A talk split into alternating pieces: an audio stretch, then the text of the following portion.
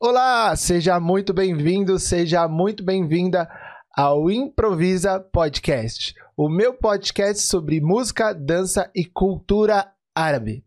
Eu acho que eu comecei um pouquinho diferente hoje. Hoje eu deveria começar falando com vocês em homenagem ao meu convidado. Deveria começar mais ou menos. Eu não sou especialista, mas mais ou menos assim. Ahlan. Hoje eu tenho o prazer de trazer aqui para conversar, para bater um papo comigo, ele, professor de árabe, que escolheu o nosso país, que escolheu o Brasil como sua nova casa, né? Eu tenho muito prazer de chamar aqui comigo para conversar com a gente o querido Amar Sayed.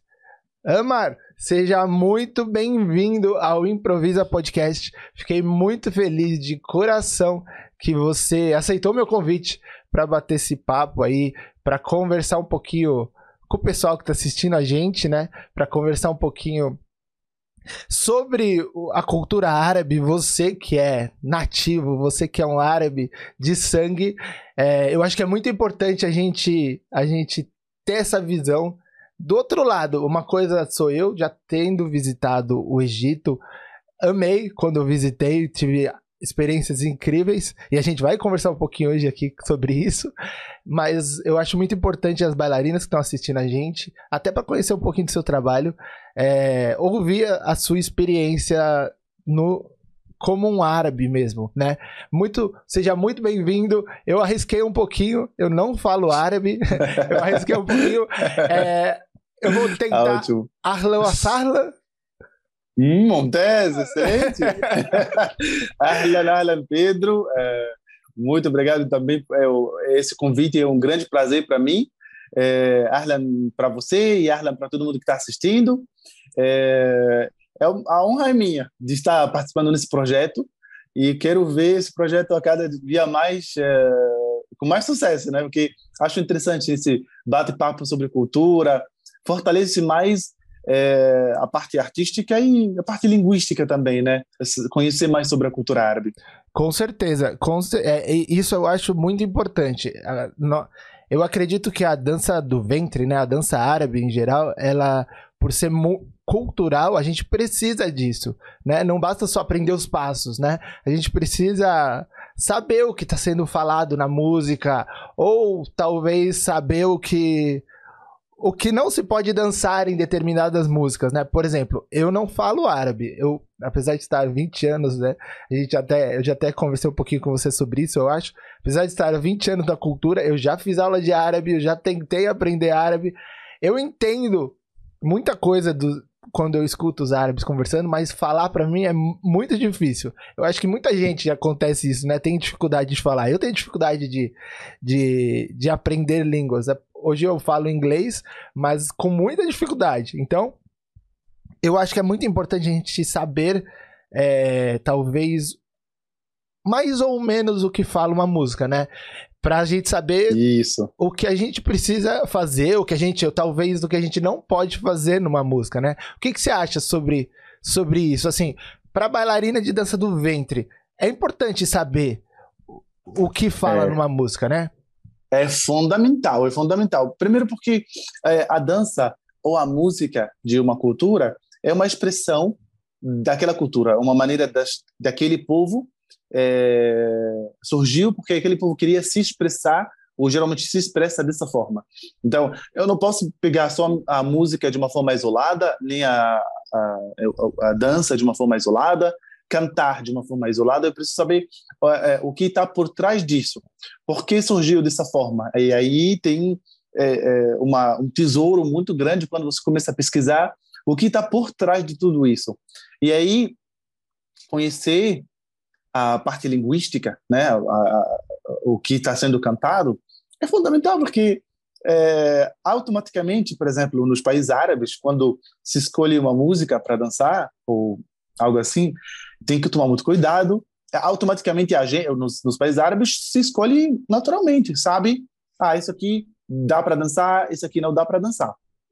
Porque você já sabe a alma da coisa, né? A alma da música, é, a letra já está passando aqui, você já está sentindo, a letra já está entendendo, né? Óbvio. E aí você vai dizer, não, esse aqui não dá.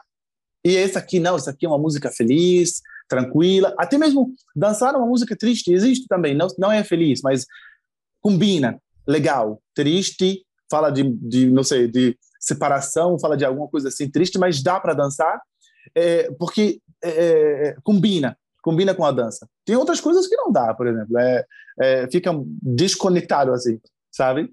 Uhum. E sabe os estilos?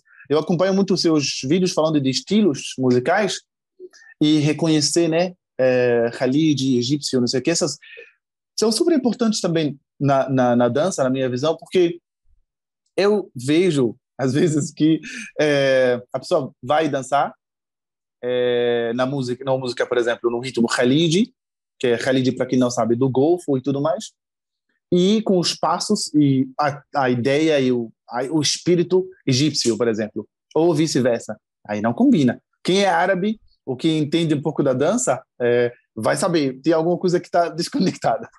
Sabe como é? Exatamente. É, eu, assim, eu sou brasileiro, né? Eu, eu, eu, aprendi a tocar música árabe aqui no Brasil há muitos anos. Aprendi com Acho incrível. Acho incrível. Porque eu que sou árabe não sei tocar nada. você não é árabe, mas você toca muito bem. Muito bem. Muito obrigado.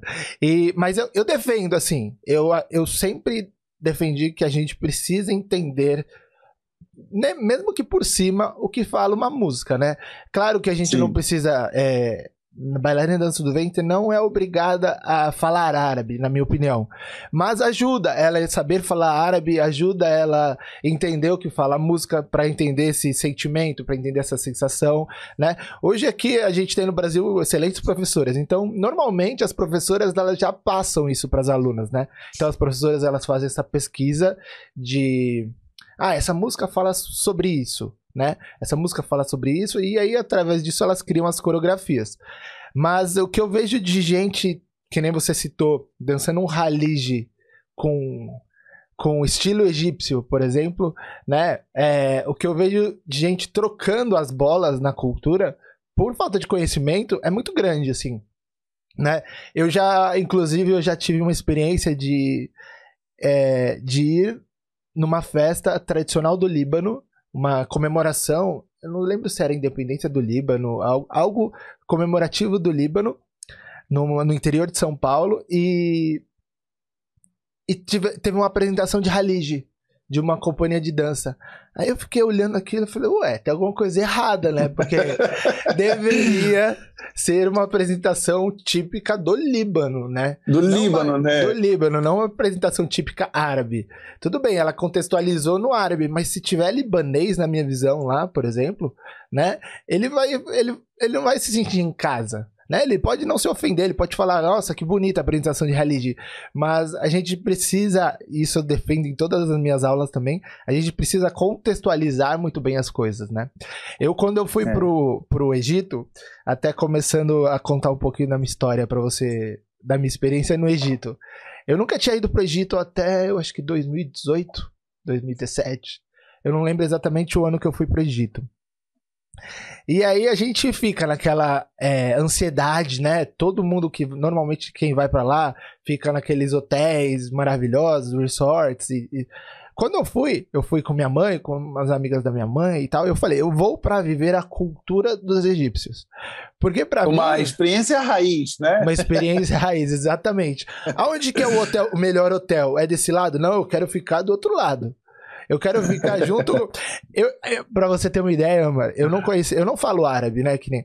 Eu não falo. Eu falo inglês. Male male, me viro bem, assim. A gente, eu fui para lá sem guia, sem nada assim, sabe? Eu fui, eu cheguei lá, eu conheci um guia lá, a gente fez amizade, aí acabei que eu contratei entre aspas ele para me ajudar lá. Mas eu vivi, eu falava para ele assim, eu quero ir almoçar, me leva no restaurante que você come. Eu quero ir num show de dança. Me leva aí aonde você vai. Eu não quero ir onde os turistas vão. Porque os turistas a gente vê na televisão, a gente vê no YouTube, né? Eu quero sentir a cultura, né? É, exatamente. E eu achei, assim, formidável a forma como, por exemplo, como quando começou a tocar uma, um chab, né? Como o guia, o Rami, que foi o meu guia, meu amigo lá que me acompanhou, ele me. Ele começou a dançar, mas assim, de uma forma sem coreografia, sem nada, mas de uma forma muito sentida, muito natural. E natural. Fiquei, natural. e eu fiquei muito, muito, muito feliz, assim, de poder vivenciar a tua cultura, assim, dos, dos egípcios, né? Que é diferente um pouco da cultura dos, dos libaneses, da cultura do, dos sírios, né? Que, eu, que é uma cultura que eu já estava mais habituado aqui no Brasil. E eu queria te perguntar, por que o Brasil, Amar? Por que, que você escolheu o Brasil para vir morar? É uma longa história, mas para resumir, resumir, é, resumir, resumir é, eu sou formado em Direito no Egito é, uhum. e adorava essa área, trabalhava também no Egito, mas é, eu cheguei numa época assim, teve um, algumas é, é, assim reflexões assim sobre a minha vida e teve muitos problemas com a área de advocacia. Eu disse não, não é mais a minha área, eu não quero trabalhar nessa área e comecei a procurar por outra área. Então, é, uma das coisas que eu sempre gostava e que, que encaixa com o meu trabalho é a área de diplomacia. Então, eu queria ser diplomata. E é fácil que é formado em direito é, entrar na diplomacia fazendo um teste lá, é, só que precisa de muitos requisitos. A pessoa tem que é, passar em uma prova muito rigorosa e tem que saber no mínimo três línguas. Você escolhe, você tem a sua própria língua, que é o árabe, inglês é obrigatório, e aí você escolhe a terceira língua. Eu comecei então pesquisando como aumentar a minha chance de ser aceito, porque a prova é muito difícil e infelizmente também tem muito eh, no meio aquelas ajudinhas, né? Quem é já é diplomata ajuda. E quando eu não tinha ninguém, não conhecia ninguém, não tinha ninguém na família que é diplomata e nem conhecia nenhum diplomata. Então eu disse não, então vou fazer sozinho mesmo, mas vou aumentar as minhas chances. Como? Vou procurar qual a língua, a língua que ninguém escolhe para entrar nesse, é, como se fosse Itamaraty aqui. É, quando estava pesquisando, achei muita gente falando, entram com é, nessa fazem a prova, né, para ser aceitos e tal, com chinês, alemão, é, francês, italiano, espanhol e poucas pessoas que falam sobre português. Então eu disse, opa, é o, a minha chance e vou estudar português, que vai ser a terceira língua que vou entrar com ela, para aumentar as minhas chances. Aí é, lá você, você pode fazer a prova até a idade de 27, mas que isso não tem mais chance. Eu tinha 22 anos, eu disse, pronto, vou correr para aprender uh, o português o mais rápido possível para poder fazer essa prova vários anos. Eu não sei se vou ia passar pelo primeiro ano. Então eu disse, 22, falta alguns anos aí na frente e vou o mais rápido possível. Ainda tenho aprender a língua portuguesa e ainda vou precisar deixar alguns anos para testar, porque não sei se vou passar pela primeira primeiro ano. Não ia deixar até a idade de 26 e tem uma chance. Eu queria aprender árabe o mais rápido possível para ter três, quatro anos de tentativas, caso não passar pela primeira vez. É, para aprender português, aí sofri. Era uma dificuldade enorme, assim. Não tinha cursos no, na, no Egito que ensinam português. É, então, pela internet, eu comecei a estudar sozinho aprendi, é, conheci muitos amigos, começaram a me ajudar bastante e comecei a ajudar eles no inglês e no árabe, em troca do, do português, mas a ajuda era ainda não é o que eu imaginava, assim, o que eu quero. E a língua portuguesa não é fácil. Então eu sofri tanto assim com o português. Ah, decidi então, eu tenho que viajar para um país que fala português, né? É, para poder aprender rápido, porque assim, online e na internet não está dando para mim é, decidi viajar para um país que fala português, falando com os amigos. Ah, é, qual o melhor país para viajar? Então eu falava com pessoas da Angola, do Portugal, do Brasil, e todo mundo fala do seu próprio país, mas a maioria que eu conhecia são do Brasil. Ah, o Brasil é o melhor português, o português do Brasil é o melhor. Então decidi, pronto, eu vou para o Brasil. Aí nessa jornada aqui, uma das pessoas que eu conversava é a minha esposa atualmente. É, ela me ajudava no, no, português, eu ajudava ela no, no, árabe e no a gente conversava sempre no inglês. É, até uma, uma é, certa é, um certo tempo eu decidi casar com ela. Ela foi para o Egito, a gente casou, ficamos lá um pouco um pouquinho de tempo. Depois vimos para cá e aí história continua. Eu estou aqui há 10 anos. 10 anos? Nunca imaginava, na verdade. 10 anos. Nunca Você... imaginava que vão vir para o Brasil. Bom, olha, é, tem, tem, tem gente que tá escutando a gente aqui, que tá assistindo a gente, que talvez não te conheça, né? É, eu acho muito legal te conhecer, conhecer um pouco da sua história. É, o Amar, legal. ele tem. Ele tem um trabalho aqui no Brasil que eu eu não, não, não experimentei ainda, mas se Deus quiser, em breve serei seu aluno. É, que é, ele dá aulas online, tem uma escola online de língua árabe, né? Só língua árabe, né? Só, só, Isso. só o árabe. Não, eu ensino, eu ensino inglês e árabe. Ah, inglês também?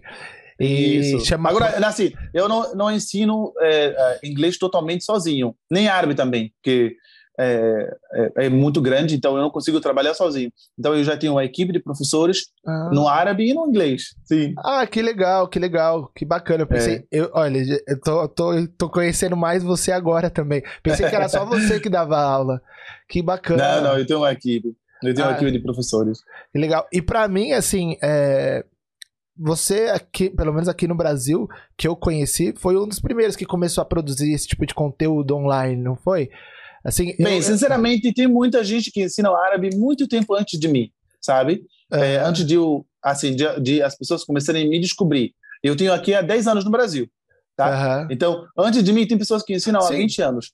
Mas, assim, é, Mas com muito pro... respeito, assim, a produção do portal árabe é, não faço sozinho. É, eu tá. e Juliana, minha esposa, é, a gente senta juntos, a gente produz coisas fora da caixinha. Então, se você é, vê o nosso conteúdo, você já viu o nosso conteúdo, Sim. se as pessoas que estão assistindo não, não conhecem, procura um portal árabe. É, portal.árabe no, no Instagram, por exemplo, é, a gente tenta sair da caixinha. As pessoas antigamente, por exemplo, é, que ensinam a língua árabe, ensinam, por exemplo, de uma, de, de uma forma transliterada, transliteração é, é, subestima, é, é, menosprezando da capacidade de o um aluno aprender árabe na língua nativa, árabe em árabe, árabe com as letras em árabe. É, por isso, tem muita gente que, quando você começa a conversar com algum árabe, ele já começa a falar com você em inglês. Até as minhas alunas experimentam isso. Estão hoje no Egito, eu tenho 50 alunas hoje no Egito, brasileiras que moram no Egito. Ah, no legal. mínimo, só as 50. E todas elas me contam, quando começam a falar com alguém, é, fala que é brasileira, começa a falar em árabe, a pessoa que é árabe, a egípcia lá, é, começa a falar com ela em inglês. Então, ela diz: Estou falando com você em árabe, porque o árabe quase não acredita sabe, que alguém consegue aprender a língua árabe. E isso é um entendimento errado. Então, o professor aqui é, é começa a ensinar é, árabe com as letras latinas. Então, no lugar de você aprender Habibi, com as letras em árabe, que é simplesmente trocar o símbolo Ha, B, I, B, I de novo. Não, a pessoa coloca é, H, A, B, I, B, I. Como se você não pudesse aprender na língua nativa, uhum. como se você não tivesse a capacidade. Então a gente começou a bater na tecla, apostar nisso, e a gente, é, é, é como profissional na área de ensino, e a minha esposa, a gente viu um grande resultado e as pessoas começaram a dizer que língua bonita é quando, quando você entende, é, Pedro, imagina só, é, quando você entende que no português tem uma grande diferença entre é, ser e estar, uma coisa que não existe no inglês. No, no inglês tudo é um verbo só. Uhum. Am, is, are, para quem sabe inglês. Mas no português, você tem uma grande diferença entre dizer é, eu sou ou eu estou. Quando eu comecei, quando, quando eu entendi essa diferença, eu fiquei encantado com a língua portuguesa. Se eu não tivesse aprendendo é, a língua portuguesa em português, alguém está colocando isso para mim, ó, para você dizer, eu estou com fome é, e eu sou amar, você tudo vai, você vai dizer I am e pronto, sabe? Uhum. E eu não ia sentir a beleza da língua portuguesa. Eu senti quando estava aprendendo isso dentro da língua portuguesa. E não tem como você explicar a beleza desse, dessa diferença entre ser e estar se não for em português. Tem que ser em português mesmo. Então, tem muita coisa em árabe que quando você é, é, é, explica, até músicas que as meninas, por exemplo, é, já escutam há muito tempo e dançam faz tempo, é, com a música de Enta Omri, uma música muito linda. Enta você, Omri, minha vida. Minha vida. As pessoas, quando começam a entender que a palavra homem é a palavra bonita, mas eu tenho uma palavra muito mais bonita ainda do que homem para dizer minha vida.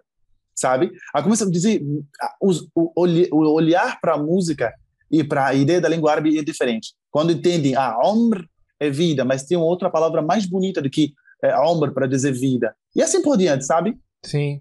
A gente apostou nisso e, graças a Deus, é, eu posso dizer assim, é, é, é graças a Deus e as pessoas que nos acompanham e que gostam do nosso trabalho, é, que o Portal Árabe, graças a Deus, é a escola primeira escola referência do, do, ensino da língua árabe no Brasil todo, graças a Deus. E se Deus quiser, é só para frente, assim, com a, o apoio de vocês. Se Deus quiser, eu acho, eu acho que você foi falando e me veio várias situações, né? Eu acho legal aqui nos podcasts que sempre me vem as situações na cabeça, né? Por exemplo, você falou que os próprios árabes não acreditam que a gente pode aprender, né? Eu lembro, bom, eu sou amigo de muitos árabes, né? Desde que eu era criança. E quando eu comecei a fazer aula, eu fiz aula de árabe um, vários anos atrás. Fiz poucos meses, tá? Eu não fiz muitos meses, não. Eu era muito novo e aí você começa a aprender, você quer resultado muito muito imediato e rápido. E rápido. Hum. E, e eu era daqueles assim. Eu sempre tive dificuldade com línguas. Então, para aprender inglês, por exemplo, o pouco que eu falo, eu tive que ralar muito. E, e quando eu comecei a aprender árabe, eu comecei a aprender. A primeira vez que eu fiz árabe, eu fiz uma vez no Clube Árabe Sírio aqui em São Paulo. É, muito pouco tempo com o professor do Clube Árabe Sírio, nem foi no Clube Árabe Sírio. E depois eu fiz com um professor libanês que tinha aqui em São Paulo, eu nem me recordo do nome dele. Mas assim, três meses com um, depois quatro meses com outro, assim. Mas qual que era a minha dificuldade? Eu tive duas dificuldades, grandes dificuldades para aprender árabe. A primeira delas era que eu entendia, eu aprendia os, as escritas árabes. Eu aprendia, eu conseguia ler. Eu conseguia chegar e falar, aqui escrito no Habib mas eu não sabia o que significava Habib. Então, para mim, na, por exemplo, para mim aquilo me deixava mais em dúvida. Para mim, se eu tivesse Sim. aprendido o que significava Habib, depois aprendido a escrever Habib, talvez funcionasse melhor. Mas a hum. metodologia funcionava dessa forma. Hoje eu vejo que funciona melhor dessa forma que você falou, né? Aprendendo realmente a escrever na, na, nos caracteres árabes e, e a falar da forma árabe não, não da forma latina, né? Hoje, com, com o meu amadurecimento, né? Que eu já tenho, sei lá, 15 anos a mais do que quando eu comecei a estudar, é, eu vejo isso. E a segunda era que eu tinha tanto amigo árabe, mas assim, amigo árabe de ficar mais de mês hospedado na casa, sabe? Amigo árabe mesmo, de almoçar e jantar com a família e, e, e viver a cultura deles. Quando eu chegava Sim. e falava uma frase que eu tinha aprendido na aula, que eu queria, queria fazer assim. Que coisa é? Eu queria, que, eu queria que eles respondessem para eu ir aprendendo, sabe? Eles falavam hum. em português comigo. Tipo assim, sabe? É igual você falou que a pessoa responde em inglês, né? Eles falavam em português e eu falava, gente, eu quero falar em árabe. Mas eu, eu até falo para meus amigos árabes hoje. É, e isso eu falei, já falei para todos. Né? Eu, às vezes parece que eles estão querendo falar em árabe para falar mal de mim, sabe assim? Por exemplo, brincando, né? Porque pra gente não entender.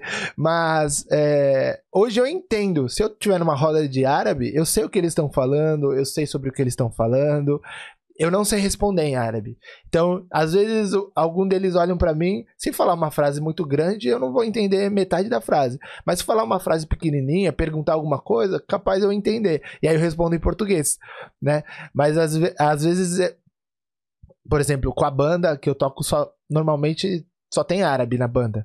E, e aí às vezes eles estão conversando entre eles, eu tô lá quieto tô pescando uma coisa aqui, uma coisa ali, tô entendendo sobre o assunto, mas aí eles viram para mim e falam: "Ah, o que, que você acha?"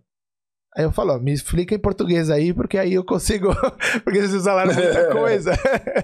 Mas eu tô entendendo, assim, o que acontece. Mas, sinceramente, isso acontece muito, que, é, é, assim, eu não, não sei se isso existe em outras culturas, mas eu percebi que entre os árabes tem essa crença. É que, ó, ninguém vai aprender árabe. É. Árabe como qualquer outra língua, tem Sim. 28 letras. Letras, você aprende a letra A, B, a letra eh, N, M, e vai conectar essa com essa, faz uma sílaba, e você poder, vai poder Sim. escrever, vai poder falar. naturalmente com qualquer outra língua. E a gente é, é, é a gente, a nossa, o nosso, o nosso cérebro é, é, é desenhado, ele, ele foi criado para absorver línguas. É algo natural da gente. Tá? Não é algo que você precisa de um grande assim, um grande mistério, um grande talento. É, nem precisa. Ó, oh, Pedro, sabe uma coisa interessante? Que é a minha teoria como professor de árabe, é o professor de línguas em geral, porque ensino também inglês, uhum. é, é, que é, aprender a línguas ele não precisa de inteligência e muitas coisas também na vida, sabe? O, o ser humano é, tem a capacidade de observar e copiar, imitar. E isso é um tipo de inteligência, eu sei. Mas para você imitar algo, assim, imitar uma língua, por exemplo, é, se, se precisava de inteligência, sabe? Você vai ver pessoas que que foram, é, infelizmente, que têm algum problema é, psicológico, algum algum problema mental, não aprendem línguas. Mas ao contrário, todo mundo aprende uma língua. Você pode encontrar um árabe que infelizmente ele tem algum problema doente, ele tem algum problema mental, por exemplo, é, e até mesmo desde pequeno, mas ele fala normal, ele não raciocina, ele pode falar coisas não se encaixam, mas ele fala a sua a língua, porque ele escutou. Ele escuta, o cérebro absorve, ele escutou, e não escutou isso uma vez, escutou várias vezes. Sabah al-khair, sabah al-khair, bom dia, sabah al-khair, sabah al-khair, sabah al-khair, sabah... Nem, ninguém explicou para ele que sabah al-khair se fala somente pela manhã. Mas ele, como ser humano, acorda de manhã, alguém olha para ele sorrindo, sabah al-khair. Então, como criança, vai absorvendo isso e entende coisas até abstratas, sabe? Então, assim, aprender. E se for, se for é, é, assim, precisa de uma grande inteligência ou precisa de uma memória infalível, eu não ia aprender português, nunca. Porque eu esqueço muito. Eu esqueço muito. Eu posso falar uma coisa, agora daqui a pouco eu esqueço. Mas como é que eu estou falando português? Ok, 10 anos escutando português, escutando e praticando e repetindo e errando e corrigindo e alguém me corrigindo, aí eu aceito e vou melhorando e assim por diante. Sim, eu acho que. Bom, eu acho que a gente tira uma lição disso, até para fazer uma relação para a dança, que é a questão da observação, né? E da repetição e da disciplina, né? Você, por exemplo, eu não aprendi em 20 anos no, convivendo com os árabes, eu não aprendi a falar árabe fluente. Mas por quê? Porque eu não foquei na observação, na repetição, no, na otimização prática. Né, na prática. É, eu não tive tanta oportunidade de praticar, porque, como você mesmo falou, os próprios árabes às vezes boicotam a gente pra gente não aprender. Isso é uma realidade, né? Isso é uma é. realidade. Agora... Assim, só pra corrigir, pra nenhum árabe tá assistindo agora dizer, não, ele tá falando mal dos árabes. Não é. É porque eu acho, eu, eu acho, na minha, na minha visão, é uma crença dos árabes é, acharem, tá? Sim. Acharem que você não vai conseguir aprender, porque a língua árabe é uma língua que tem um pouco de complexidade. Sim. Só que, por exemplo, é comparada com o português, ela tem, ela ganha por muitos pontos, sabe? A língua portuguesa tem uma, tem um outro certo tipo de, de complexidade que os brasileiros não percebem porque nascem falando português, sabe? Ou crescem já falando português. Então, assim, os árabes só acha que, ó, você não vai conseguir aprender a minha língua porque eu tô sofrendo para falar bem a minha própria língua. Imagina você como estrangeiro. E isso é uma crença que poderia ser Sim. mudada, sabe? Mas, isso, mas é. isso. A gente não. Obviamente, a gente não tá falando mal dos árabes. Mas isso é uma coisa que aos, acontece, eu acho que com qualquer. Com qualquer área, se a gente for ver é, inconscientemente. Por exemplo, se você pegar um, um, uma, uma própria mulher árabe e pegar uma passista de samba aqui no Brasil, inconscientemente, a gente vai pensar, ah, a mulher árabe ela não vai sambar tão bem, né? Porque ela é uma mulher árabe e a... mas ela pode sambar tão bem ou melhor do que a passista de samba, desde que ela se empenhe para aprender o samba, para repetir, para né, para corrigir e, e para praticar aquilo, né? É, mas inconscientemente a gente pensa isso e não, não é porque é pela nossa cultura mesmo. Não é, a gente não tá é. falando mal dos árabes. Agora, ama eu dou, eu dou aula de musicalidade para bailarinas, né? E uma coisa que eu, que eu sempre defendo nas minhas aulas é, é prestar atenção nas melodias, né? Tanto na melodia percussiva, eu chamo assim, que é, é, é a percussão, né? É, é, é o derbaque, que são os instrumentos percussivos, quanto na, na melodia feita pelos instrumentos melódicos. Só que a voz, desculpa, a voz, ela é um instrumento melódico também. Se a gente for ver, ela, ela forma melodias, né? E a letra, ela é muito responsável por formar essas melodias.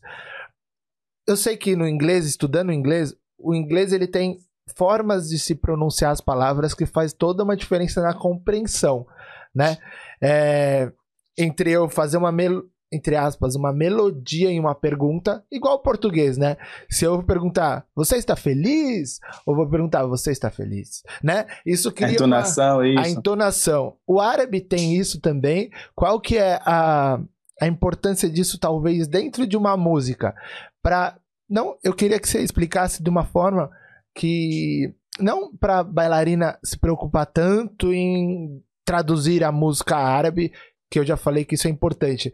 Mas prestar atenção nessas entonações para ela é, tentar interpretar isso com o corpo e qual a importância disso na hora de dançar ou não sei se você tem esse conhecimento se você tem alguma opinião sobre isso. O que, que você acha? É, como isso funciona assim na língua árabe? Tá. Eu assim eu acho difícil um pouquinho difícil é, ter isso sem entendimento da língua porque a gente pode fazer qualquer frase afirmativa, negativa. É, a gente pode, é, é, é, com a nossa entonação e o gesto que você faz com as mãos, com a cara, uhum. você pode fazer assim, você pode mexer mais com a frase. É, por isso eu acho interessante mesmo a pessoa ter algum algum algum contato, algum conhecimento sobre a língua, é, pelo menos palavras-chave, tá? Tá. Por exemplo, é, conhece palavras como meu amor, amor, felicidade, é, saudade, sabe? Pronomes pessoais como eu, você, nós, que são, são palavras eles. Esses são, esses são pronomes que se repetem muito nas músicas, sabe?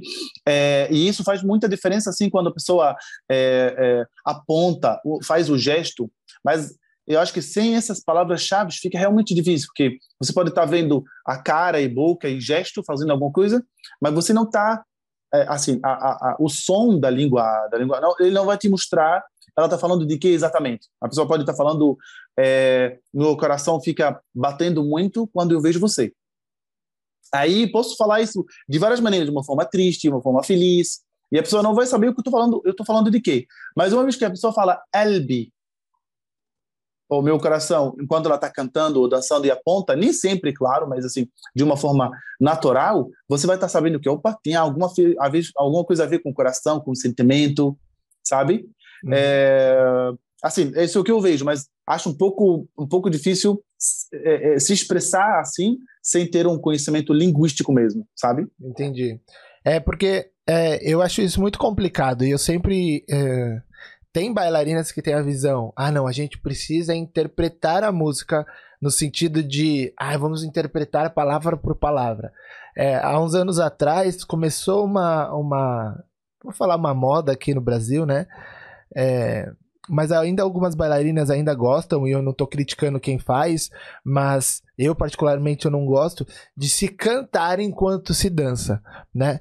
Eu acho que é, eu acho muito complicado a gente cantar enquanto a gente dança, por essa questão da interpretação. Por exemplo, para eu cantar é, Você é a minha vida, eu preciso cantar, só que eu preciso interpretar o que eu estou cantando.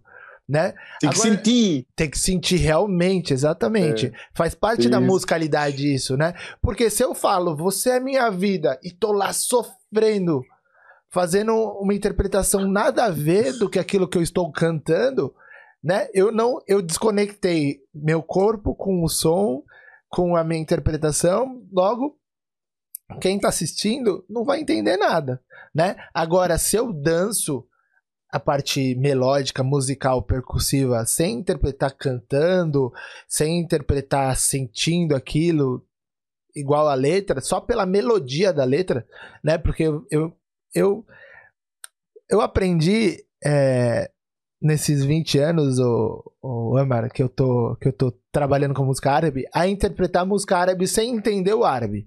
Porque porque eu não entendi o árabe. Então eu precisei é, interpretar música árabe e traduzir isso para as bailarinas de uma forma que ela não entendesse, que ela entendesse a música para dançar, mas sem entender a letra, porque isso era uma coisa muito assim, a todo mundo. Ah, eu preciso entender o árabe. Eu falo, é importante você entender o que você Mas tá deixa, ele, deixa elas entenderem o árabe para eu trabalhar? Sim. não. mas eu, obrigado, obrigado. eu sei. Eu falo, é importante a gente entender o árabe. Tanto é que em todas as minhas aulas eu falo, gente, antes de dançar uma música, procura a tradução, procura entender o que tá falando, procura, né? Justamente por essas questões interpretativas e tal.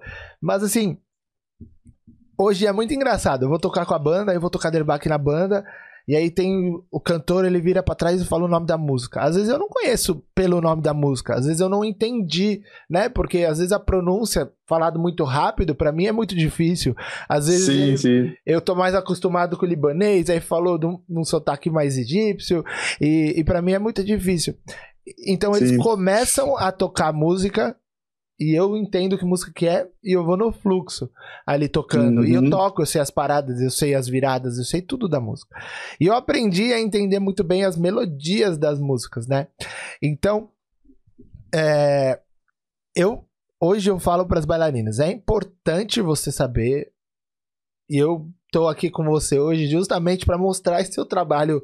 É, além da gente bater esse papo para eu aprender mais, mas para mostrar para mostrar esse seu trabalho que eu acho muito legal, muito bom, Hum. né? E não, não só eu que tô falando, porque eu nunca fiz aula com você, nem com, com sua escola, mas eu tenho, sei lá, eu posso falar pelo menos, eu acho que umas 10 conhecidas amigas minhas mesmo, que fazem aula com você e, e já vieram falar muito bem de você pra mim, né? E só que eu acho que a gente precisa começar a prestar atenção na, na, na voz. Tá? Eu não vou nem falar em traduzir a voz. Porque eu acho que a melodia que a voz faz na música, ela é 50% em uma música cantada, né? Se eu, se, se eu vou...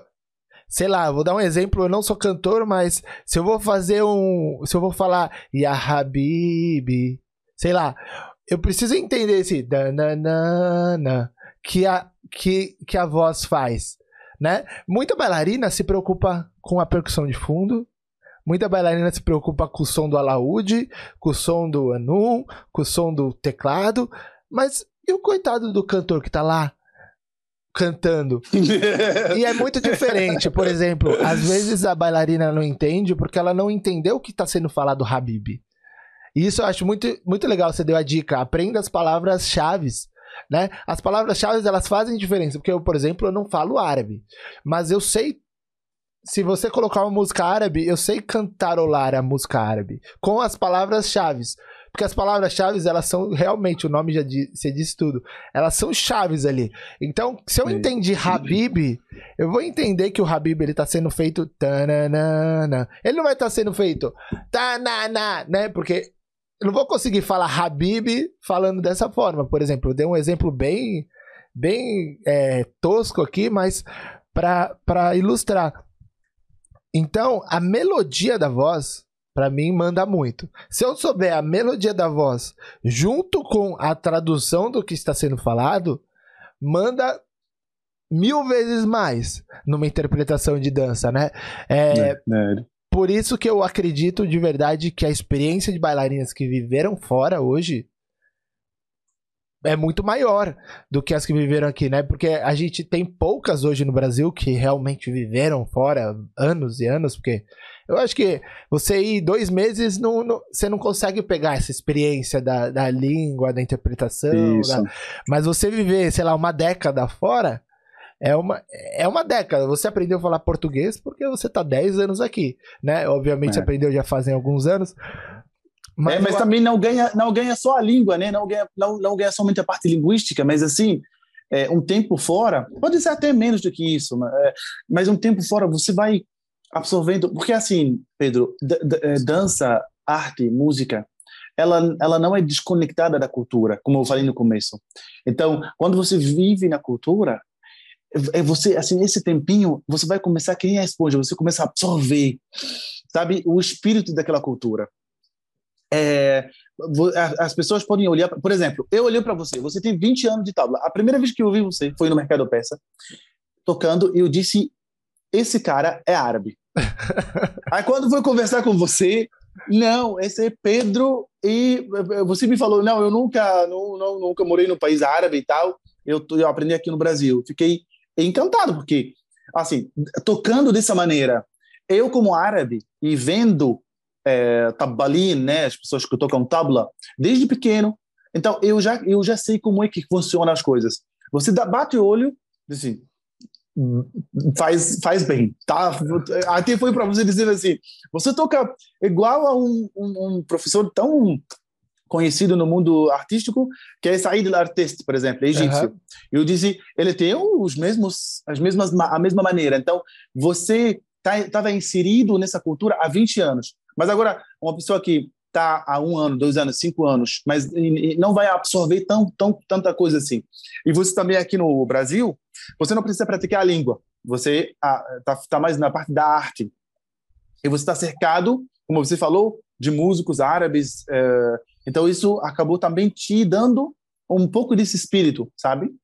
Então, é, e uma coisa também que eu gostaria muito de comentar, que eu acho as bailarinas sofrem muito porque é um, um, um aqui no Brasil é um, uma, um peso muito grande assim na bailarina. Ela precisa é, prestar atenção nos passos, na melodia, nas palavras. Então, acho um trabalho incrível. Eu não poderia fazer nada disso.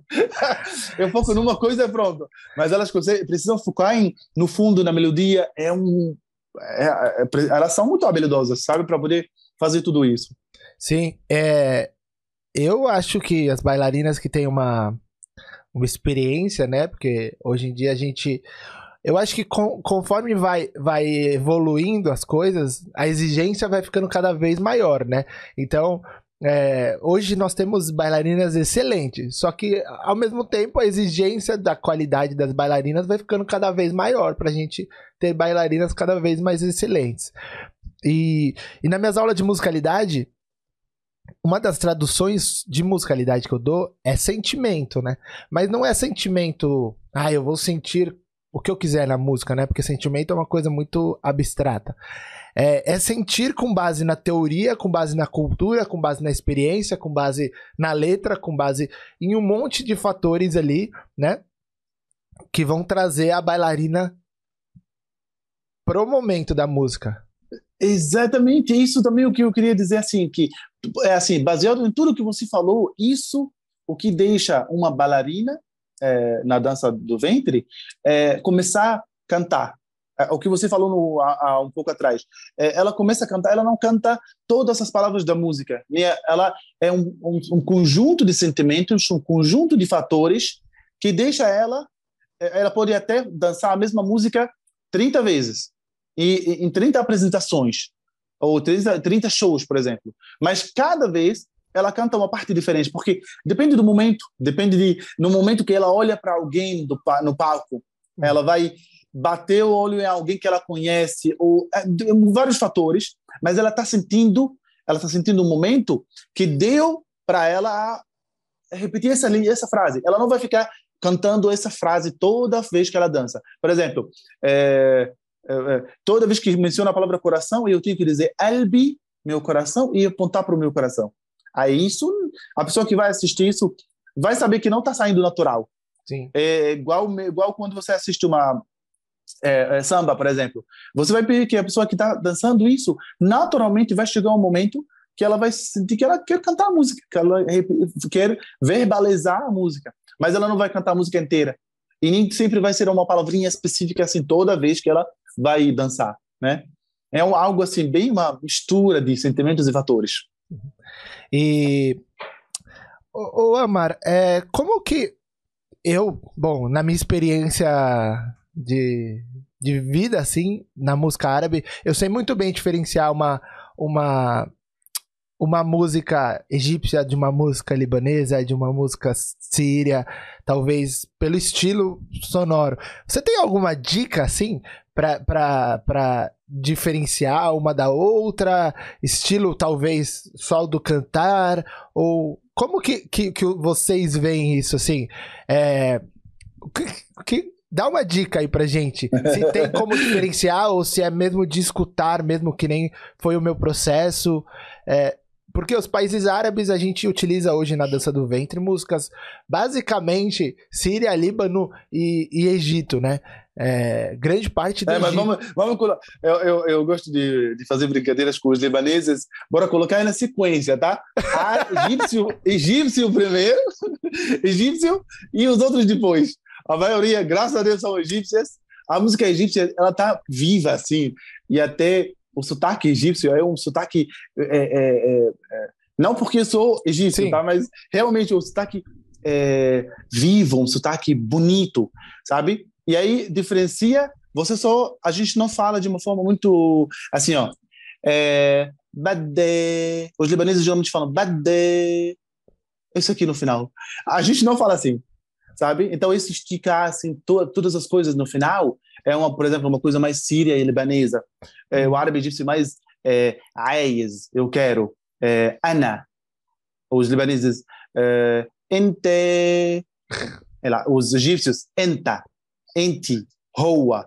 Os libaneses, howe. Então, eles esticam mais. Então, talvez se você está é, é, albi, meu coração. Os egípcios, albi. Os libaneses, os sírios, albe. Tudo tem esse e no final. Então, essa é uma coisa que diferencia. Eu gosto muito de fazer brincadeira com os, uh, na, na, os meus uh, nas músicas. Nas músicas isso acontece também. É, essa, essa, esse esticar das palavras, essa entonação é, é diferente. Sim, sim, sim, sim. E aí, na batida, além da, da parte linguística, a batida também é muito clara. Você também, sim, você sim. com certeza sabe mais que eu, mas as batidas já é muito clara. Você sabe é, tem uns outros instrumentos que são mais de, predominantes nas músicas é, é, de Líbano, da Síria, de Palestina, ou do Khalid, e os egípcios têm os, os sons predominantes né, nas músicas. Então, também, até o toque no começo, assim, você já sabe, é egípcia. Sim, sabe? é, isso, isso é uma coisa que, às vezes, quem está assistindo a gente não sabe, né? que não é porque é árabe, não é porque é falado árabe que vai ser tocado da mesma forma, né? Por exemplo, uh, quando a gente pega uma música folclórica do Golfo, eles têm, talvez tocando ali 40 instrumentos diferentes, né? Porque eles precisam dessa sonoridade, né? Para fazer o rally deles. Uh, quando a gente pega o, o, o um Said do, do Egito, né? Da região de El Salid, é Said? Não sei se pronuncia é Said, isso. Já tá ótimo, muito bem, Said. É, quando a gente pega isso, a gente tem a característica de um mismar, né? De, um, de uma flauta do, é. da característica do, deles. Aí o que, que muita gente confunde? Ah, mas isso é Said ou isso é Dabiki? Que é uma música libanesa, né? Para mim é muito claro, porque eu busco o mismar, né? Eu busco... Uh, o estilo das músicas, né? Mas talvez num dab que tenha o Mismar também, mas não vai ser tão predominante quanto num da, no, numa música é, dab que tem uma batida do, do, tom, do tambor muito Exatamente. forte. Exatamente. Muito Exatamente. alta. O Said hoje em dia, os modernos até tem, né? A gente pode até ver isso, mas, mas se a gente pegar do tradicional, e eu defendo também que a gente precisa estudar sempre o tradicional. Se a gente for estudar música árabe pelas modernas, a gente dificilmente vai aprender as diferenças, porque as modernas elas estão mais para nossa música ocidental aqui, né? Porque, do que para as músicas orientais. Agora, se a gente pegar é, On Kalsum, né? Se a gente pegar. Isso. Só, só é, se a gente pegar. Do, trazendo para o Líbano, por exemplo, Fairuz, né? Que são, são cantores e compositores tradicionais e clássicos e antigos, né? A gente vai entender realmente as diferenças, né? A gente vai, por exemplo, hoje quando alguém confunde Said com Dabik, eu escuto e eu para mim é muito claro, isso é um estilo egípcio. Isso é um estilo libanês. E eu falo, falo, escuta muito esse, escuta muito esse, que você vai ver que os dois são diferentes. Né? Talvez, Verdade. talvez um a gente use um passo de outro, mas em termos musicais eles são bem diferentes, né? Mas é... no começo, eu acho que no começo, no começo, é, talvez essa confusão é natural. Sim. Eu, por exemplo, levando para o lado diferente, é eu no, aprendendo português no começo, imagina, eu não sabia, quando eu escutava, eu não sabia é, o que era português e o que era é, espanhol, por exemplo. Para mim, era tudo igual, era a mesma coisa. Uhum. Não, não entendia a diferença. Inclusive, é, eu no, no episódio que eu gravei com a, com a Esmeralda, eu acho que você assistiu, que você co comentou, ela me falou Assisti. sobre ela, ela me falou sobre a questão do, do pertencer à cultura, né? Que é muito que a gente está falando aqui, né? E, e eu acho que isso, quando a gente traz, por exemplo, uma relação entre Dabik Said, entre português e espanhol, quanto mais a gente pertence à cultura, mais a gente entende as diferenças, né? E, e muita bailarina às vezes quer aprender o Said, só os passos do Said, mas não sabe nem de onde que é. Né? Não sabe é. que, que o Said é uma região do Egito, que a música ela vem da região do Egito, né? Que, que é característica de lá, que é característica dos egípcios, que os egípcios dançam, que Bom, eu não sei a parte cultural muito bem definida, mas pelo que eu sei, é tradicionalmente feito por os pastores de ovelhas, não foi? É algo, é algo do tipo, né? Que a gente precisa conhecer um pouco. Eu não sei se você conhece a história do Said, quer falar Sim, um claro. Eu sou Said. Eu sou, você... eu sou Said. Você é Said? Olha por que eu, eu tô falando. Sim, sim. Explica eu sou um de pouquinho. Uma, de uma, eu sou de uma cidade que se chama Elmenia. Elmenia, ela tá um pouco, assim, quase no meio assim da região do Saíd. E o Saíd, é, as pessoas quando traduzem para o inglês ou português, eles chamam de Alto Egito. Então, é, falam Alto Egito, Médio Egito, Baixo Egito. É porque é, o rio Nilo ele vem da Etiópia, né? Lá em uhum. cima, geralmente os rios descem, né? Eles caem e descem. E aí o rio Nilo ele vem da, da parte de cima da Etiópia, nas montanhas da Etiópia, descendo, cai e passa por Sudão, que era parte do Egito muito tempo atrás, era Egito e o Sudão eram um país só, é. e aí desce, desce, desce até cair no Mar Mediterrâneo, lá embaixo. Então, o, o, o, rio Nilo desce. Esse rio Nilo, antiguíssimo, desde as últimas, as, as, as, eh, os, tra os, traços mais antigos de cultura é, faraônica, leva a 7 mil anos atrás em que eles construíram é, templos ao redor do Nilo e plantações. Então, é um rio muito antigo. É, então, a cultura foi construída ao redor do Nilo, que tem água, é, aí eles conseguem plantar, cuidar dos animais. Então, é, o, assim, o que eu conheço sobre a cultura Saíde, que é a, minha própria cultura, é que os Saida são árabes, assim, vieram dos países árabes. O Egito não era um país árabe, mas é, os árabes que vieram da parte da Arábia, que é hoje em dia Arábia Saudita, Iêmen, onde tem os Emirates Árabes, essa região da Arábia. Muitos árabes migraram para vários é, lugares do, do mundo e eram beduínos, eles moravam no deserto. E aí ficaram se aproximando, se aproximando até acharam, chegaram perto do Rio Nilo. Quando chegaram onde tem água, as pessoas se estabelecem. Aí se estabeleceram, tem plantação. Essa região de Said, como ela é alta, as pessoas traduzem como Alto Egito, Médio Egito e descendo para o uhum. Cairo, é Baixo Egito. Tá? É, essa região, por exemplo, é quente demais, muito quente. É, no, uh, na estação do, do, calor é quente demais. É, por isso, é, é, é o Saida, as pessoas do Saida são conhecidas por ter sangue quente, é, é, breguentos e muita gente faz um faz, fazem bullying con, conosco, né? É, dizem que os Saida são burros, dizem que é, é, Saida tem uma cabeça dura, sabe? E muita piada se faz sobre Saida, sabe? É, mas Saída, assim, Saída uma... é o nome que, que diz quem é quem é, é o povo Saída, é isso? É, Saíd é uma pessoa. Tá. É, então, singular. É, Saíd. E Saída é, ah. são os plurais, são Saídes para vocês. Entendi. É, no plural. Então, assim, uma, uma região muito rica de cultura, de conhecimento, é, de arte. De lá sai muitas danças, sai tartib, sai que era uma uma luta antigamente, sai a dança, sai sai muita coisa. E é uma região realmente muito rica até hoje. E essa, essa o, que, o que eu falei muito por cima dessa questão dos pastores, com isso, isso existe lá Existia, existiu ou não? Você não conhece? Existe, não, existe até hoje, porque eles, só não, eles não trabalhavam somente com plantação, eles trabalhavam com plantação, criação de gado, é, é, de animais, né, ovelhas e, e bodes desses animais. Então, eles trabalhavam com tudo que dá sustento é, a, a, eles. Então, existe mesmo. E aí, de acordo com a natureza onde eles moram, aí saiu vários tipos de, de, de, uh, de, fatores culturais, né? Seja dança, seja, música, é, e a música Said é uma música muito marcante também. Sim. Até os instrumentos que vieram da região do Said são instrumentos que até hoje são vivos, como arababa, por exemplo, como o ney, Said. Uh, são assim coisas bem bem marcantes mesmo. Nossa, é, eu, eu puxei aqui o assunto de Said, a gente começou a falar sobre Said, e eu não sabia que você era da região de, de Said. sim, sim. É, é, assim, tem Saida que são mais é, Saida mais puros que eu, que é quando você vai subindo, vai no, mais no fundo, uhum. é, certo? Que a tom da pele fica mais escura. Todo, tá. Todos nós lá no Egito somos africanos, mas a tom da pele muda quando você entra mais na parte da África, sobe mais no caso, é, a, a tom de pele fica mais escura porque é mais quente.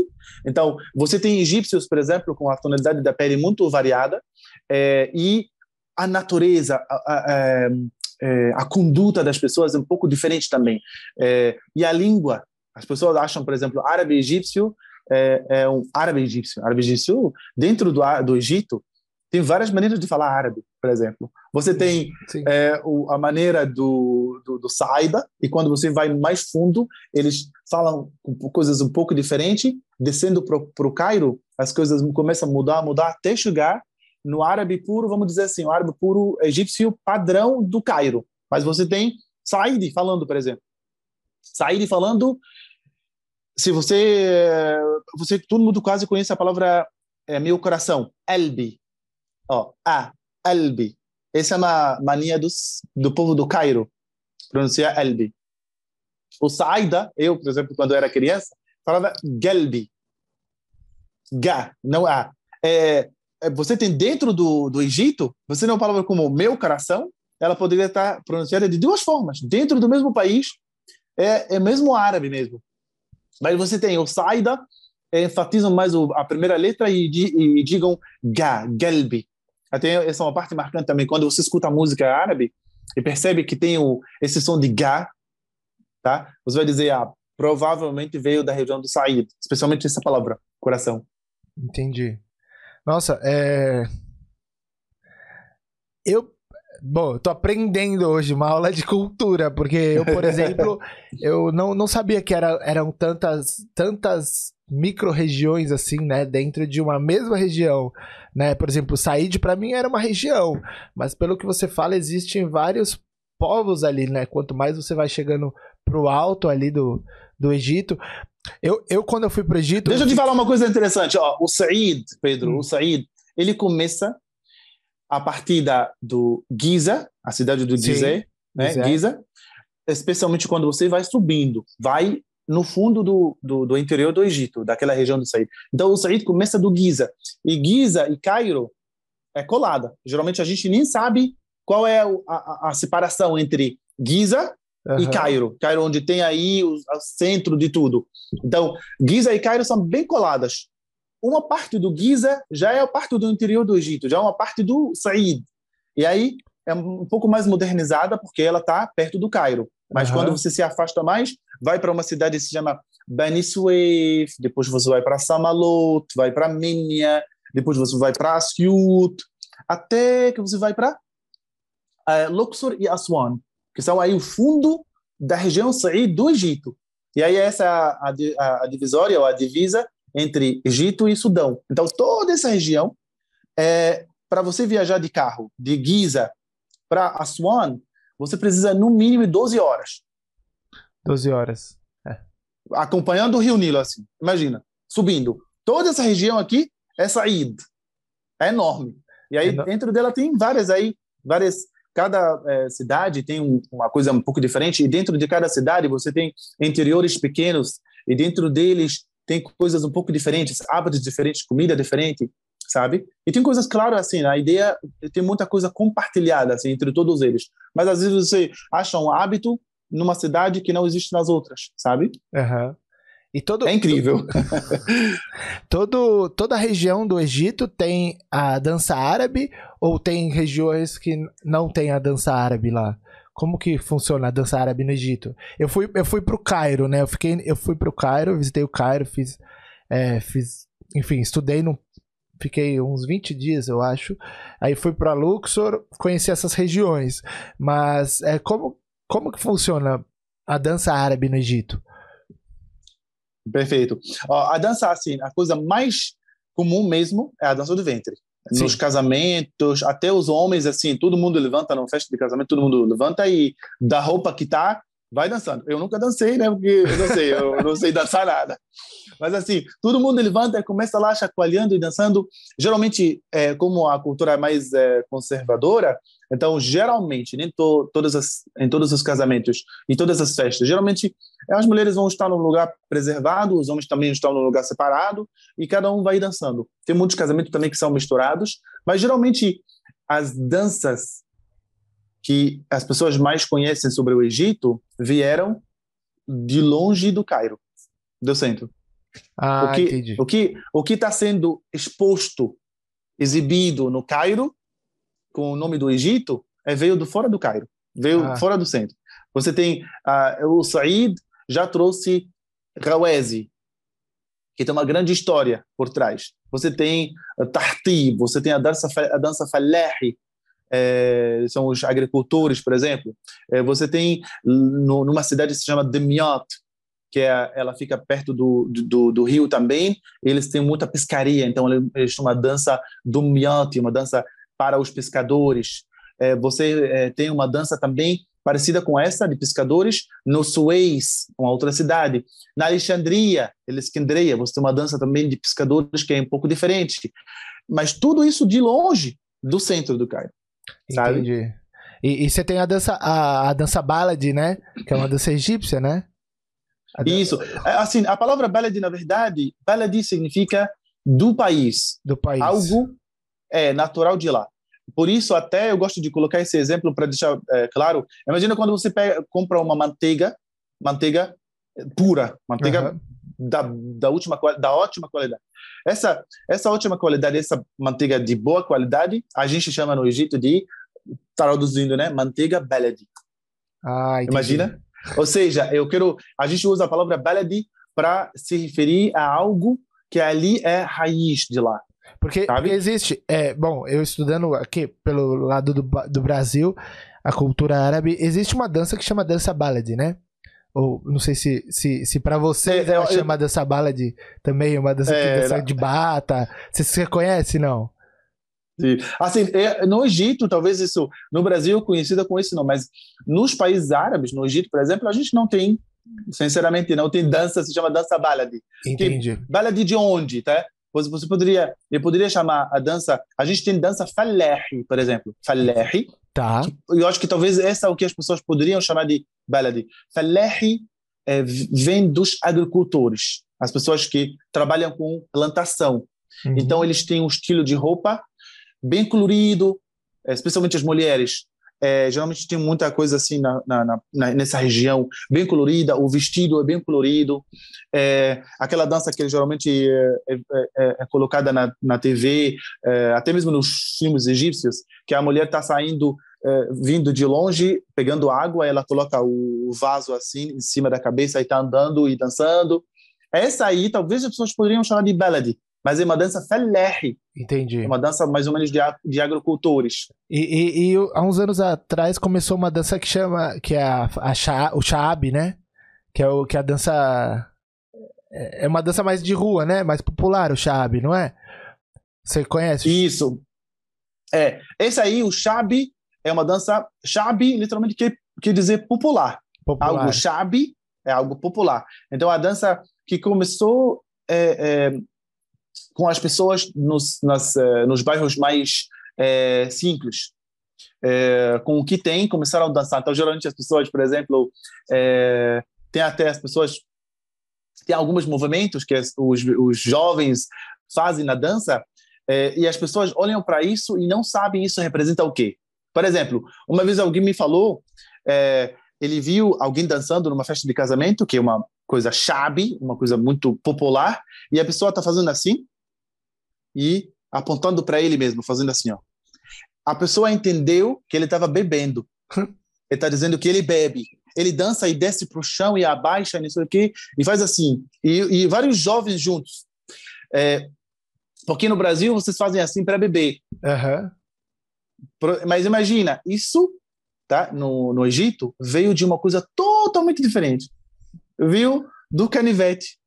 Imagina, o canivete, você, você aperta no botão até o canivete simples, uhum. você segura o canivete na mão e tem a parte da lâmina. Então, como se fosse os jovens nos bairros mais simples, que é um, realmente, é, vamos dizer assim, como se fosse a favela aqui, é, que eles Sim. têm acesso a armas e armas brancas e tal, eles usam isso aqui para dançar com isso. Então, o cara, ele abre duas, dois canivetes, abre e ele faz assim, apontando para ele como ele não está com medo da, da faca, por exemplo. Ele está brincando com a faca e não está com medo. E ficam fazendo assim com a mão e tal. Como começou a é, ser é, crime carregar arma é, branca, então eles vão sair fazendo o quê? Não podem segurar mais, especialmente vão ser filmados e casamento e tal. Então, ele finge que está segurando e aí virou. É só um, um kick só, uma coisinha pequenininha assim do Chave. Que, que interessante. Olha, quem está assistindo a gente, eu acho que nessa última. Nessa, nessas últimas explicações sobre as danças, eu, pelo menos, já aprendi muito. Né? Nada como conversar com, com um árabe mesmo sobre as danças, né? E eu, ah, acho, eu acho interessante a gente bater esse papo, mano, por exemplo, muita gente que está assistindo, são muitas bailarinas, né, que, que me acompanham e são muitas alunas também que eu tenho. É, e, e, normalmente acham música árabe, música árabe, dança árabe é dança árabe. E é legal você falar que existem inúmeras danças dentro de uma mesma região, dentro de um mesmo país, como, como é o Egito, né? E, e existem diferenças nas danças, por exemplo, se eu for para o Líbano, a dança do Líbano é diferente da dança árabe do Egito, né? O, o, o, modo de fazer o, pa, o passo, a forma de interpretar isso no corpo é um pouco diferente, né? Por exemplo, não sei se você tem conhecimento, mas para quem está assistindo, um básico egípcio, o próprio nome já diz, básico egípcio, né? É, é a forma de fazer esse movimento do estilo egípcio. Mas a gente pode fazer isso com uma com, com sentimento, com uma interpretação mais libanesa. Nada de errado, né? Mas vai ser um pouco diferente, não vai ser um básico egípcio, né? Talvez, não sei se chama básico libanês, mas vai ser um básico, né? Feito. Então, se a gente estuda, e eu falo para minhas alunas sempre estudarem por referências, se a gente estuda uma bailarina libanesa, estuda, estuda muito, depois estuda uma bailarina egípcia, a gente vai ver que elas são diferentes que elas têm particularidades para cada uma. Então, é muito legal, mano. Muito, muito, muito. Eu agradeço, ó. Muito legal você ter Não, explicado essa forma do egípcio é, ver essa, a dança. Pra gente terminar, eu queria que você me falasse como que o pessoal, quem tá assistindo a gente, as bailarinas, é, os músicos, é, quem tá estudando música, quem está estudando dança ou quem gosta da cultura, como faz para Eu vou depois escrever tudo na tela aqui, tá? Tudo que você me falar, você vai me mandar, eu vou escrever na tela aqui. Mas como que faz? Como funciona a sua escola? É, é física, é online? É, como que faz para fazer aula de árabe ou até mesmo de inglês, se quiser fazer aula com você? Ou, enfim, te contratar de alguma forma, ou contratar. Fala um pouquinho agora, é hora o final da, da, do podcast é a hora do jabá dos convidados, tá? Fique à vontade para fazer essa, sua divulgação. Essa, essa, parte que eu fico com mais, é, fico mais com vergonha, é, mas assim, eu, eu fico muito feliz de, é, de ter participado com você, de estar aqui com você nesse momento, e é, fico muito feliz também quando vejo que as pessoas olham para o portal árabe é, como uma ponte, é, uma ponte forte ao, ao mundo árabe em geral, sabe? Especialmente é, o que é, se diz a respeito do Egito, especialmente. É, o nome da escola é Portal.árabe, Portal Árabe. Tá. tá. Em todo canto é Portal Árabe, vocês vão, vão achar.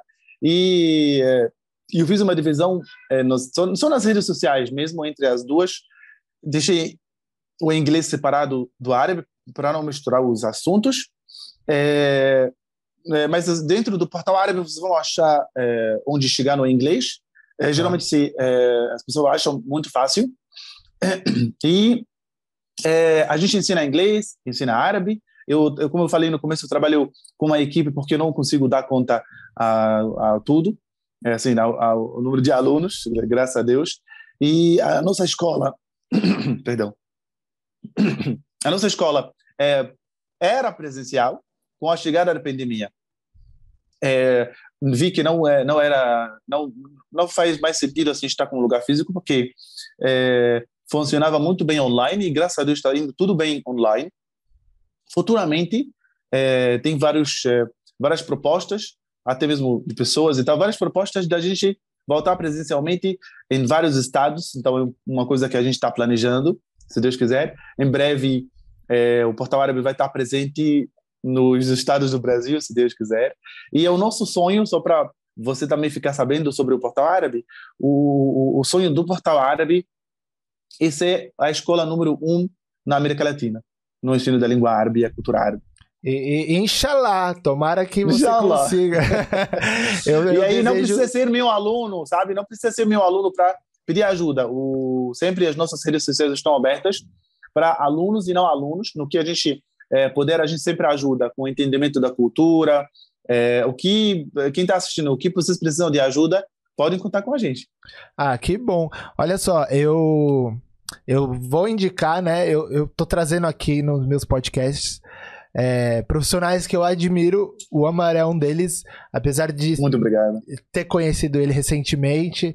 É, sempre ouvi falar muito bem do trabalho dele, do trabalho da empresa dele. Então, quem não segue ainda o Amar, aqui embaixo eu deixei o, o contato dele, segue lá no Instagram. Se tiver alguma curiosidade, alguma dúvida, quiser entrar em contato, pode entrar, que ele é assim com todo mundo, pelo, pelo que eu sei, ele é assim com todo mundo, receptivo. E, Amar, muito obrigado mais uma vez por você ter ter participado aqui com a gente, batido esse papo comigo, disponibilizado esse tempo aí para mostrar um pouquinho da, da, do seu trabalho, da sua cultura, né? Que que a gente estuda muito, né? Eu estudo muito sobre a cultura árabe aqui no Brasil, mas nada como bater um papo com um árabe mesmo, né? Para ver, eu, conforme você foi falando, eu fui visualizando o Rio Nilo, os povos, as áreas. Então, isso para mim é uma experiência é, indescritível, poderia dizer assim. Muito, muito obrigado mesmo de coração. É legal. Eu que te agradeço. Eu quero dizer e deixar isso registrado que em breve eu também serei seu aluno. Eu me interessei muito pela tábua e, se Deus quiser, eu vou começar a aprender com o Pedro. Se Deus quiser. Só cuidado aí, cuidado, né? Cuidado, que, porque pode ser que eu tenha um talento, né? Aí daqui a pouco a gente vai ser concorrente. Se Deus quiser, eu, eu, eu digo que eu quero que meus alunos fiquem sempre melhores do que eu. Esse é o meu objetivo. Né? E você será bem-vindo, assim como quem está assistindo, se quiser fazer aula comigo será sempre muito bem-vindo. É, também me sigam nas redes sociais que, que eu deixei aqui embaixo. Né? Quem não me segue, quem segue o Amar, sigam nós dois.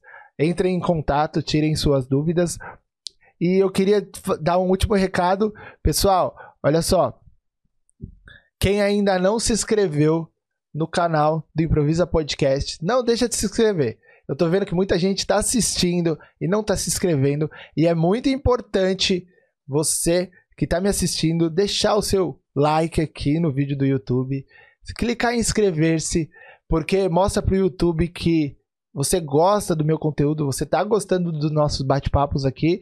E também clica no botão compartilhar e ó, manda esse vídeo aqui, esse nosso podcast, esse podcast aqui que eu gravei com o Amar, manda ele para mais gente, para o pessoal conhecer a cultura árabe, para conhecer um pouquinho do trabalho do Ama, para conhecer um pouquinho do meu podcast, do meu trabalho, tá bom? Não deixa de se inscrever e de compartilhar e dar o seu like, muito, tá bom? Isso é muito importante para o desenvolvimento aqui, para a evolução do nosso podcast. Então, Ama, mais uma vez, muito obrigado de coração. Eu te agradeço. De nada, eu que te agradeço. Fique à vontade, sempre, sempre o podcast e meu trabalho estará de portas abertas para você, para sua empresa e para sua cultura linda aí, que é a cultura árabe. Muito obrigado de coração. Muito obrigado também, muito obrigado. Pessoal, tchau, tchau. pessoal beijo para vocês. É, ensina, ensina a gente, antes da gente ir embora, como é que a gente fala tchau em árabe. Eu sei, mas eu queria que você ensinasse. Tá, geralmente a gente fala é, ma salama. Ma salama. Vai com a segurança. Tchau. Ma salama. Massalema. Tchau, pessoal. Obrigado pela sua audiência aí. Até semana que vem, quinta-feira, às 19 Fiquem com Deus. Tchau, Amar. Tchau, obrigado, tchau, gente. Tchau, tchau.